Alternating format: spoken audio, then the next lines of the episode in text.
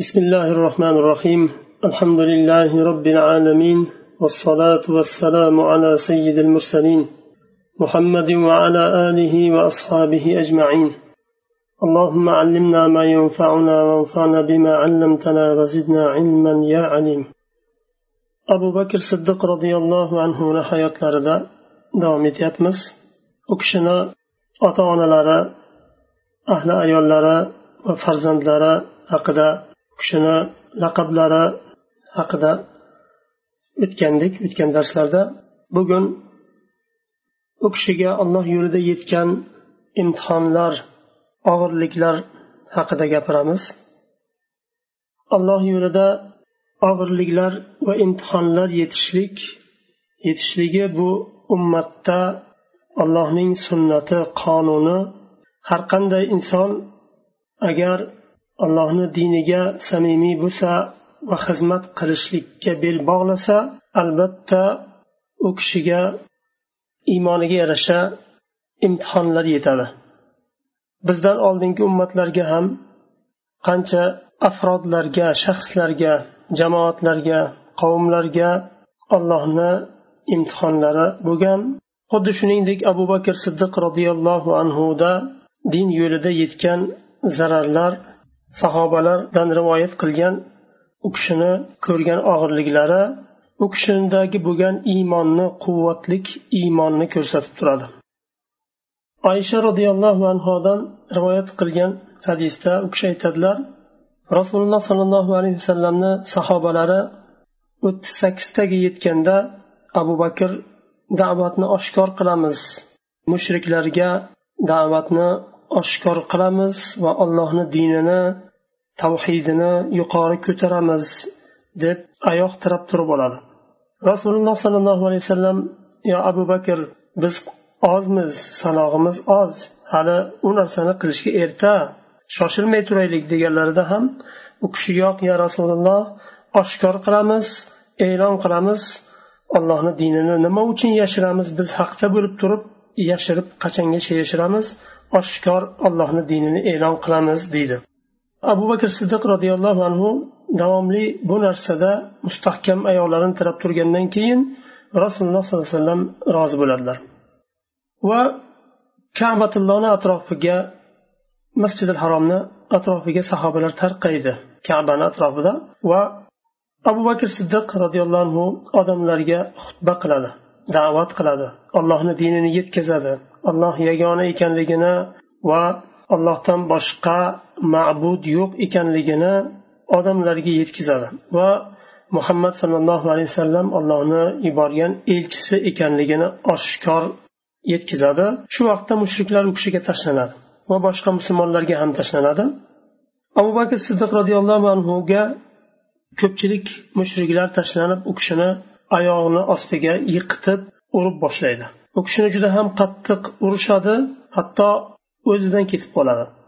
Utba ibn robia mushriklardan oyoq kiyimini yechib kavushini yechib abu bakr siddiq roziyallohu anhuni betlariga uradi.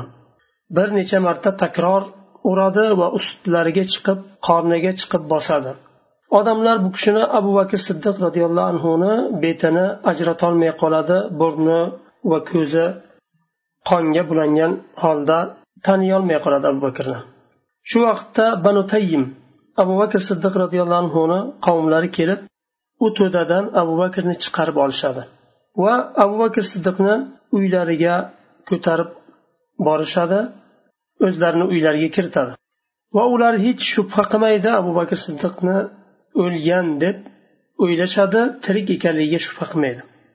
Masjidi haromni atrofiga banu taym qabilasi yig'iladida qasam ichadi. Agar abu bakr o'lsa qasam ichib aytishadi otbat ibn robiyani o'ldiramiz deyishadi. Undan keyin qavmidan ba'zilari abu bakr siddiqni yonlariga keladi uylariga kiradi. Abu bakr siddiqni otalari abu qohafa va banu tayimdan bir nechta kishilar harakat qilishadi abu bakr siddiqni gapirtirishga. Doim tepalarda turib abu bakr siddiqdan hol so'rab gapirib u kishini gapirtirishga harakat qilishadi. Abu bakr siddiq kunni oxirida ya'ni kechki payt u kishi o'ziga keladida gapiradi. Birinchi o'zlariga kelib gapirganda ma faala rasululloh sollallohu alayhi vasallam deb so'raydilar. Rasulullohga nima bo'ldi? Rasululloh yaxshilarmi? deb birinchi so'zlari rasulullohni holini so'raydilar.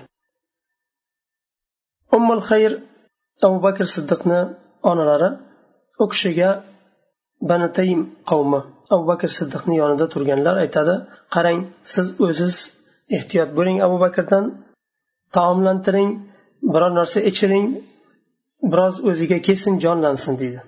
Onalari kelib u kishiga yaxshi gaplarni gapirib taomlantirishga harakat qiladilar. Abu bakr siddiq roziyallohu anhu taomdan yemaydi va sharobdan ham ichmaydi suvdan va so'roqlari yagona savollari rasulullohni hollarini so'rash bo'ladi. Nima bo'ldi? Rasulullohga nima bo'ldi? Va onalarini ummi jamilni yoniga bintil hattob ummi jamil bintil hattob umar ibn hattobni singillari ummi jamilni yoniga yuboradilar borib ummi jamildan so'rang rasulullohni hollari qanday? Ummul xayr roziyallohu anha ummi jamilni yoniga borib abu bakr so'rayapti rasulullohni hollaridan muhammadni holidan so'rayapti deb ummi jamildan ummul xayr so'raganda ummi jamil islomini yashirib yurgan hech kimga islomni qabul qilganini bildirmay yurgan kishi edi xotinlardan. U kishi hali abu bakr siddiqni onalari ummul xayr islomni hali qabul qilmagan ummi jamil umar ibn hattobni singlisi islomni qabul qilgan lekin yashirib hech kimga bildirmasdi. Ummul xayr kelib so'raganida ummi jamil bilmayman abu bakrni abu bakrni ham bilmayman muhammad ibn abdullohni ham holini bilmayman xabarim yo'q deydilar biladi aslida lekin islomini yashirganligi uchun abu bakr siddiqni onalari hali islomni qabul qilmagan bo'lgani uchun u kishi sir saqlaydilar. Abu bakr qayerda? deb so'raydilar.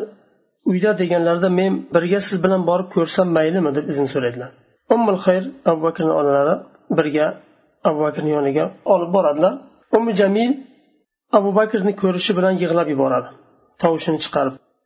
Chunki abu bakrni holi yuzlariga haligi nima bilan kavush bilan urgan juda qattiq tayoq yegani uchun holi juda ham og'ir holatda edi. Va duo qiladi um jamil mushriklarga qarshi duo qiladi. Alloh taolo ulardan o'ch olsin siz uchun deb duo qiladi. Abu bakr siddiq ummi jamildan rasulullohni so'raydilar holini. Ummi jamil onangiz eshitib turibdi maylimi aytsam? deb izn so'raydilar. Ya'ni rasulullohni haligacha qayerdaligini ummi jamilni aytmaganligini sababi abu bakr siddiqni onalari ummul xayr hali islomni qabul qilmagan edi. Abu bakr siddiq aytavering deydi. Umi jamil dar ibn al arqamda haligi ibn al arqamni hovlisida deb aytadilar. Abu bakr siddiq qasam ichadi. Man taom ham yemayman suv ham ichmayman. To rasulullohni ko'rmagunimcha. Undan keyin ummu jamil bilan ummul xayr ikkalasi abu bakr siddiqni olib doril arqamga olib borishadi. Ular to odamlar ozayib kecha kirgunicha kutib turishadi. Chiqmasdan abu bakr siddiqni uyidan. Kechasi odamlar ko'chada ozaygandan keyin abu bakrni olib nimaga? Doril arqamga olib borishadi. Kelishi bilan rasululloh sollallohu alayhi vasallam xursand bo'lib abu bakrni quchoqlab oladi va sahobalar ham quchoqlab hol so'rab nima qiladi? Rasululloh sollallohu alayhi vasallam yumshoq gapirib ko'ngil abu bakr siddiqni ko'ngillarini olib juda haligi mehribonlik ko'rsatadi. Abu bakrga ko'rsatadilar chunki abu bakr siddiq juda ham qattiq ozor ko'rdi din yo'lida. U kishini ko'nglini olishlik uchun oshiqcha mehribonlik ko'rsatadilar. Shunda abu bakr siddiq roziyallohu anhu onalarini ko'rsatib menga yaxshilik qilgan va mehribonlik bilan qaragan onam bu kishi. Bu kishini haqqiga duo qiling va islomga chaqiring da'vat qiling. Shoyatki alloh taolo sizni sabab qilib bu kishini jahannam o'tidan qutqarsa deb rasulullohdan iltimos qiladilar. Rasululloh sollallohu alayhi vasallam abu bakr siddiq roziyallohu anhuni onalarini haqqiga duo qiladilar va islomga chaqiradilar. Ummul xayr o'sha yerda islomni qabul qiladi.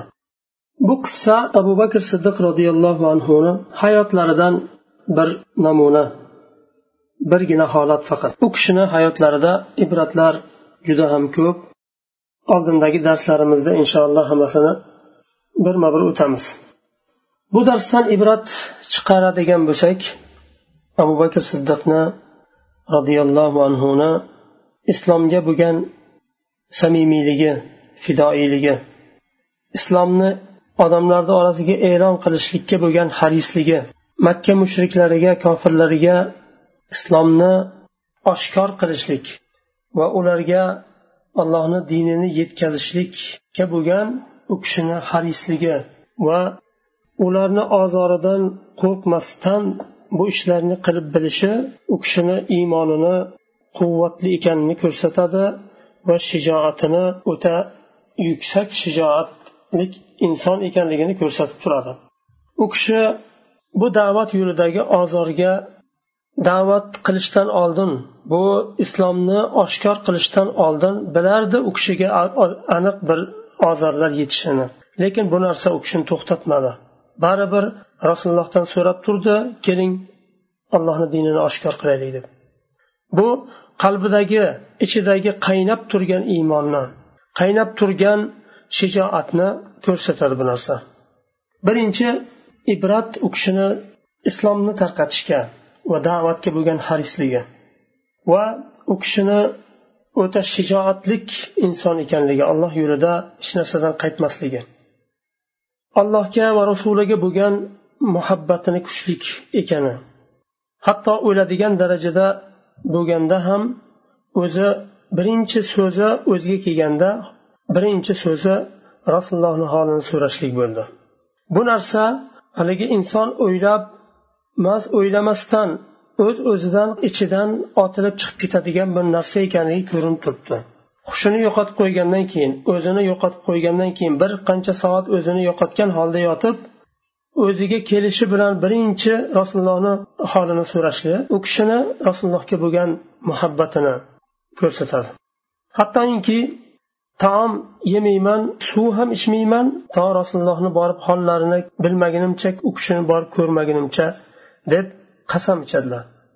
Bu ham haligi o'zini nafsini past olib arzimagan arzon bir e, sanab allohni dinini va rasulini juda ham yuksak bir martabaga qo'yishlik.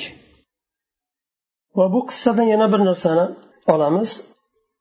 Johiliyat vaqtida qabilachilik bor edi. Har bir qabila o'zini qabilasidagi kishilarni himoya qilardi. Agar bir zarar yetsa u uchun kurashardi o'chirardi bu narsa o'sha vaqtda abu bakr siddiq uchun foyda bo'ldi. U kishini mushriklarni oyog'ini ostidan qutqarib chiqqan u kishini qabilasi bo'ldi. Hatto kabani atrofiga yig'ilib qasam ichishdi agar abu bakr siddiq biron narsa bo'ladigan bo'lsa o'lsa biz o'tbani o'ldiramiz deyishdi. Yana bir nimani bu qissadan olamiz. Ibratni ummi jamil bintil hattob roziyallohu anha umar ibn hattobni singillari u kishini o'ta sir saqlashligi rasulullohni qayerdaligini bilib turib bilmaganga olishligi. Va abu bakrni holidan ham xabardor bo'lib xabarim yo'q deb boshqalarga islomni qabul qilmagan kishilarga hattoki abu bakr siddiqni onalari bo'lsa ham sharafli oiladan bo'lsa ham shuni sir saqlashlik yashirishlikka harakat qildi va aytmadi to abu bakr izn bermaguncha. Sahobalardagi hatto sahobalarni ayollarida ham shunaqangi erkaklarda bor sifatlar bo'lgan. Dinga bo'lgan mustahkamlik shijoat samimiylik va sir saqlab bilishlik. Va abu bakr siddiq roziyallohu anhu onalariga qanday mehribon bo'lgan? U kishini onalarini islomga kirishiga qanday haris bo'lgan? Va hatto rasulullohdan iltimos qilgan u kishini haqlariga duo qilib islomga da'vat qilishni iltimos qilgan. Va bu ota onasiga nisbatan bo'lgan birjil validayn yaxshilik qilishlik va g'amxo'rlik qilishlik sanaladi. Rasulullohdan iltimos qilganlarida anta mubarakun fadruha ilalloh fadulloha laha asa an yastanqidha bika minan nar. Ey rasululloh siz muborak insonsiz allohni elchisisiz duoiz ijobat bo'ladi. U kishini onamni haqlariga allohdan duo qilib so'rang. Duo qiling va islomga chaqiring. Shoyatki alloh taolo sizni sabab qilib jahannam o'tidan qutqazsa deb iltimos qilganlarida rasululloh sollallohu alayhi vasallam buni qiladilar.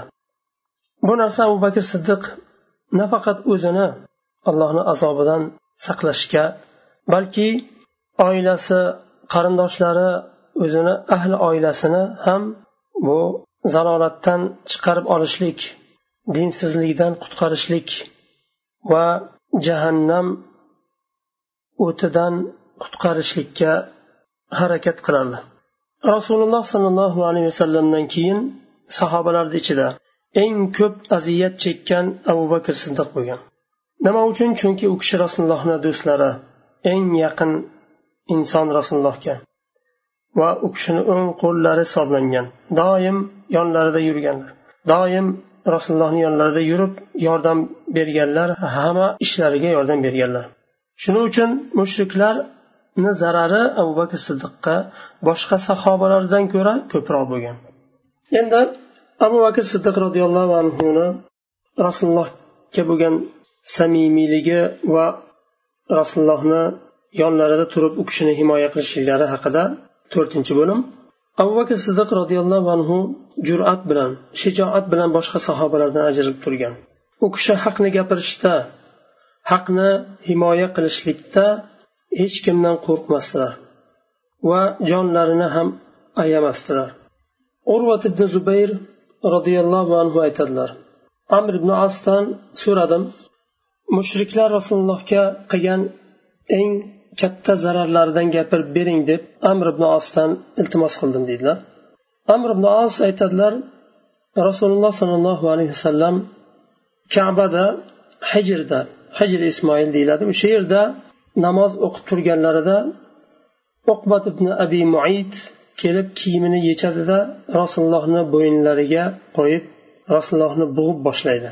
Va juda ham qattiq bo'g'adi shu vaqtda abu bakr siddiq roziyallohu anhu kelib yelkasidan ushlab tortib itarib tashlaydi va robbim olloh degan kishini o'ldirasizlarmi?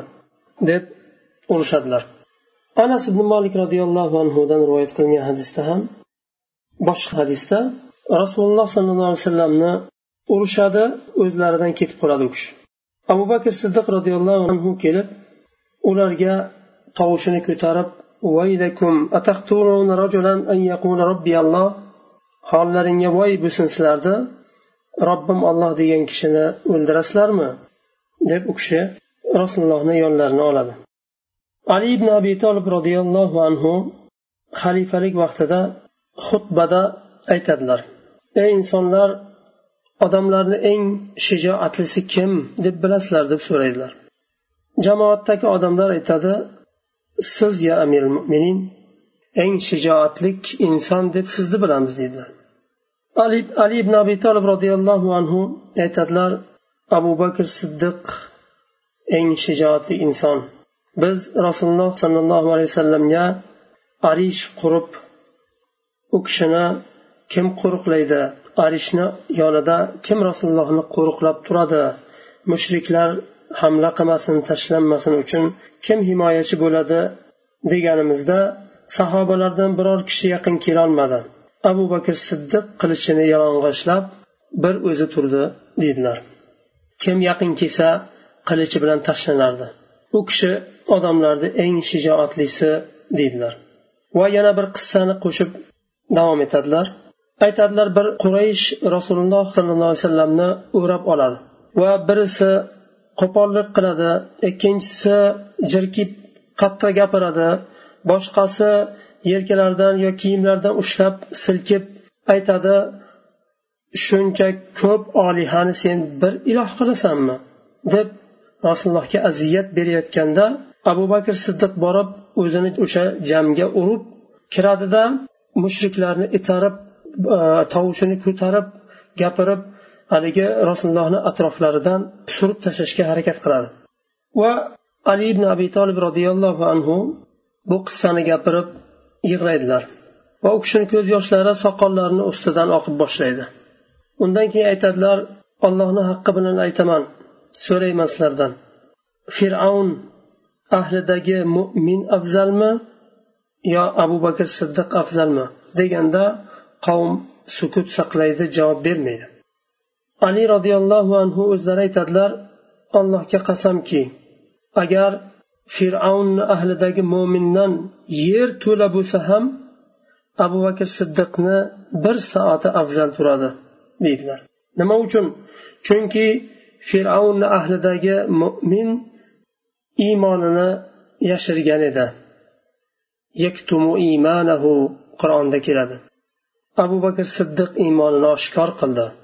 Nafaqat oshkor qildi mushriklarni kattalarini da'vat qildi. Agarchi har qancha katta ozor aziyat ko'rsa ham zarar ko'rsa ham da'vat qildi va rasulullohni yonlarida turib eng birinchi yordamchilari bo'ldi va ko'p aziyat ko'rgan insonlardan bittasi bo'ldi. Abu bakr siddiq roziyallohu anhu islomdan oldingi hayotlari va islom kelgandan keyingi hayotlari ham u kishidagi buyuk bir shaxsiyatni ko'rsatadi va nodir shijoatni ko'rsatib turadi u kishini hayotlari. Ali ibn abu tolib roziyallohu anhu qanchalik o'zlari ham shijoatli bo'lganlar lekin qavmni oldida abu bakr siddiq sahobalarni ichida eng shijoatlisi edi deb shahodat berganlar guvohlik berganlar. Shu yerda to'xtaymiz keyingi darsda inshaalloh davom etamiz. Subhanakallohu va bihamdik ashhadu an la ilaha illa ant astag'firuka va atubu ilayk.